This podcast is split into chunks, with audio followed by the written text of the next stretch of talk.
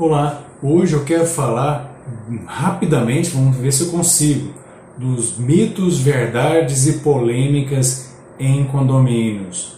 Primeiro mito: ata de assembleia precisa ser registrada? Não, a ata não precisa ser registrada. É bom porque ela vai dar o quê? Publicidade daquele ato, vai estar arquivado naquele cartório, então pode facilitar se perder a ata e vai dar uma continuidade na história do seu condomínio. E alguns órgãos públicos e banco exigem que essa ata esteja registrada.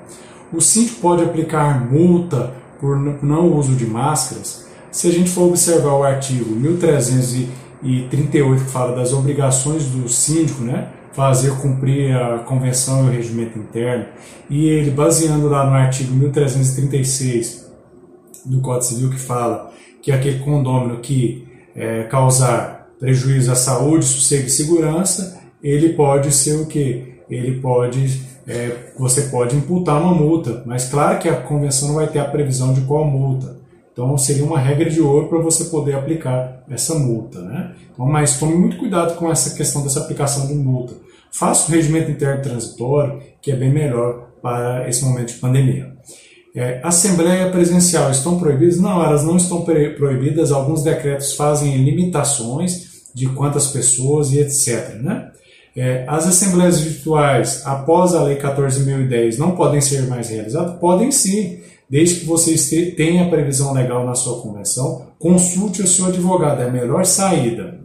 É, que mais? Condômino que pode perder, ele pode ter o imóvel penhorado mesmo sendo bem de família, correto, pode sim, porque está dentro da previsão da lei do bem de família essa excusa, essa eh, exclusão e pode penhorar sim esse bem dele, com certeza. É, inadimplência, o meu nome pode ser pode ir para o SPC, para o Serasa, eu posso protestar a dívida? Pode. O título de condomínio, o débito condominial é um título extrajudicial, então ele pode ser objeto dessas desse, desse protesto, desses apontamentos, sem problema nenhum. Animais em condomínios, posso proibir de forma genérica o animal? Não. É um direito à propriedade, né? Desde que não, não perturbe aquela regrinha de ouro, saúde, sossego e salubridade, você pode ter a posse, pode ter a tutela do seu animalzinho no seu ambiente condominial. Locação por, por aplicativo é permitida?